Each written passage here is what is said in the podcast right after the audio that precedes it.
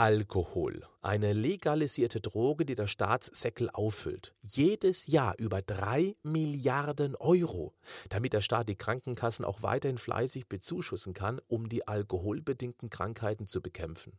Im Gespräch mit einem Freiburger Chefarzt der Tumorbiologie fragte ich ihn, was die wohl größte Krebsgefahr ist. Seine Antwort? Hochprozentiges. Er sagt, Alkohol ist ein Zellgift. Keine Frage, wer mal ein Bier trinkt, ein Gläschen Wein oder auch einmal pro Monat trinkt bis kurz vor dem Stillstand der Pupillen, der wird davon bestimmt nicht kaputt gehen.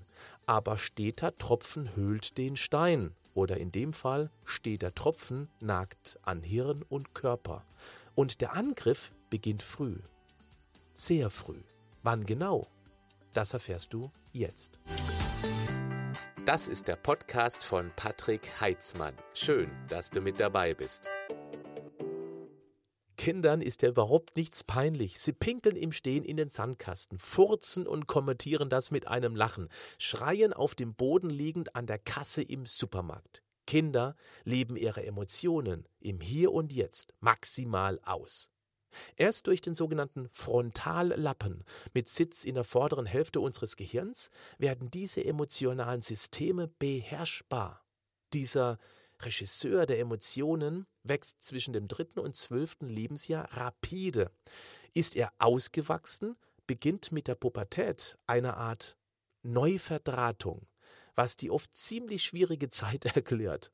Denn es wird jetzt versucht, die Emotionen durch das kognitive Denken zu lenken und zu beherrschen.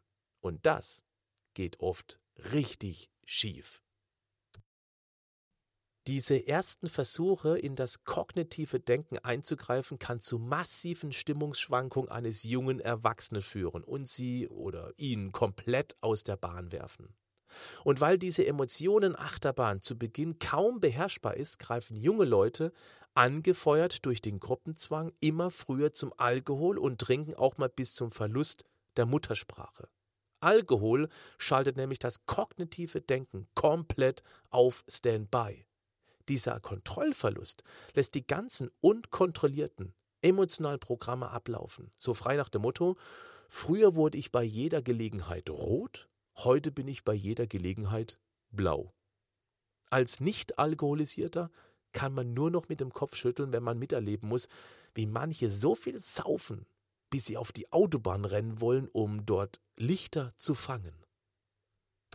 Gerade für junge Menschen ist ein übergeordnetes Ziel, eine Vision, ein geliebtes Hobby sehr wichtig, um diesen Emotionen einen Fokus zu geben. Mit einem leidenschaftlichen Hobby kann der Emotionenregisseur im grauen Matsch besser in eine gewünschte Richtung gelenkt werden. Eltern sollten daher den Kindern ermöglichen, sich beim Austesten von verschiedenen Hobbys entfalten zu können. Weil dann auch das regelmäßige Bechern mit den Kumpels und Mädels kontraproduktiv dem Hobby gegenüber wird. Und so lernen die kleinen Großen eher maßvoll mit dem Rauschmittel umzugehen. Und wer Kontrolle darüber behält, den schadet diese Droge auch nicht.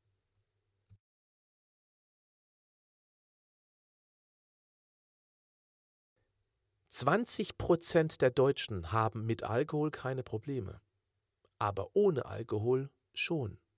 Und dann wird es richtig gefährlich für die Gesundheit. Und du weißt ja auch durch den letzten Podcast, dass die Fettverbrennung durch den Superbrennstoff Alkohol ausgeknipst wird. Warum trinken denn so viele Menschen wohl gerade abends ordentlich einen über den Genussdurst? Ich meine, dass sie damit ihre innere Stimme, du weißt, dein Regierungssprecher, bewusstlos saufen.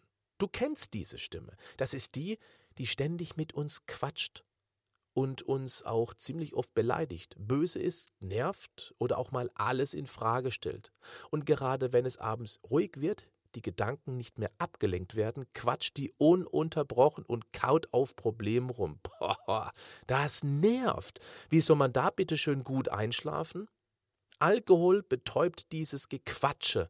Irgendwann lallt die auch nur noch blöd rum und dann ist Ruhe da oben. Das hilft beim Einschlafen.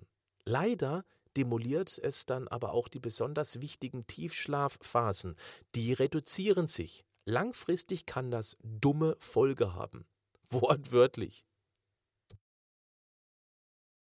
Jeder kann einen Selbsttest machen, um herauszufinden, ob man noch ein reiner Genusstrinker ist. Vier Wochen komplett auf jeden Tropfen Alkohol verzichten und nicht den Umweg über Moncheries suchen. Wer das ohne Schwierigkeiten durchhält, ja, alles gut, Prost. Klappt das nicht, dann naja, Probleme kann man zwar wegsaufen. Das Dumme ist, die können verdammt gut schwimmen. Die kommen zurück. Dann pack verdammt nochmal das Hauptproblem an. Kümmer dich darum, sonst kümmert es sich um dich. Ach ja, äh, liebe Männer, Bier wurde im letzten Podcast auch kurz angesprochen. Und bei Männern gilt es ja als das männlichste Getränk.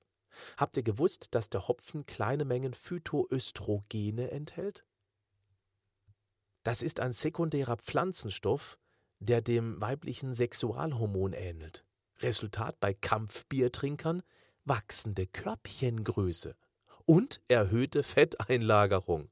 Würde mich nicht wundern, wenn exzessive Biertrinker irgendwann mal ihre Tage bekommen und später zur Mammographie müssen.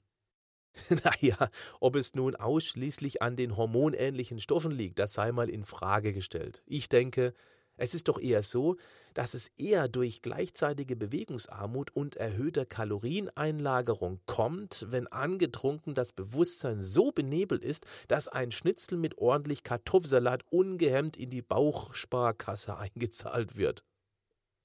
Alkohol, vor allem Bier, ist wohl aus der Gesellschaft nicht wegzudenken, zu verbreitet, legal und mit Sinn und Verstand auch völlig bedenkenlos. Auch wenn es den Männern mal ganz gut stehen würde, wenn sie ihr Bierendlager etwas entwässern würden. In diesem Sinne, Prost. Über 26 Jahre Erfahrung stecken nicht nur in meinen Podcasts, sondern auch in meinem Online-Coaching leichter als du denkst. Willst du kostenlos erfahren, warum es so effektiv ist, wenn du deinen inneren Schweinehund an genau einem Tag pro Woche auf die Schweinehundeschule schickst? Ich erkläre dir in einem kurzen, spannenden Video, warum mein Online-Coaching so effektiv und in meiner Community so beliebt ist. Schicke einfach aus dem deutschen Mobilnetz eine SMS an die 7 1117 mit folgendem Text.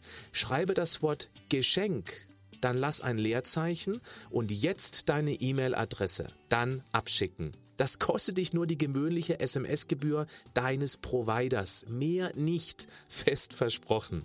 Also schick das Wort Geschenk Leerzeichen, dann deine persönliche E-Mail-Adresse per SMS an die 7 dreimal die 1 und die 7. Dann bekommst du sofort deinen Zugang zum Video Der perfekte Tag zugeschickt. Dann hörst du mich nicht nur, du siehst mich auch. Bleib gesund, aber mach auch was dafür.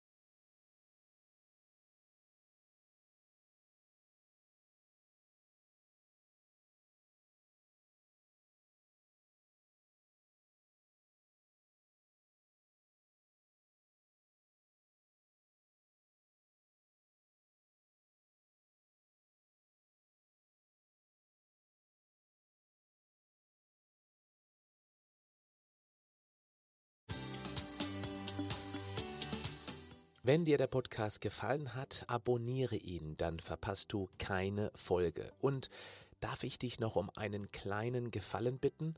Bewerte diesen Podcast und schreibe eine kurze Rezension. Denn je mehr wir davon zusammenbekommen, desto einfacher finden uns hier Menschen, die sich auch für das Thema Gesundheit interessieren. Und du hast mich dabei unterstützt. Ein ganz herzliches Dankeschön dafür. Bleib gesund aber mach auch was dafür.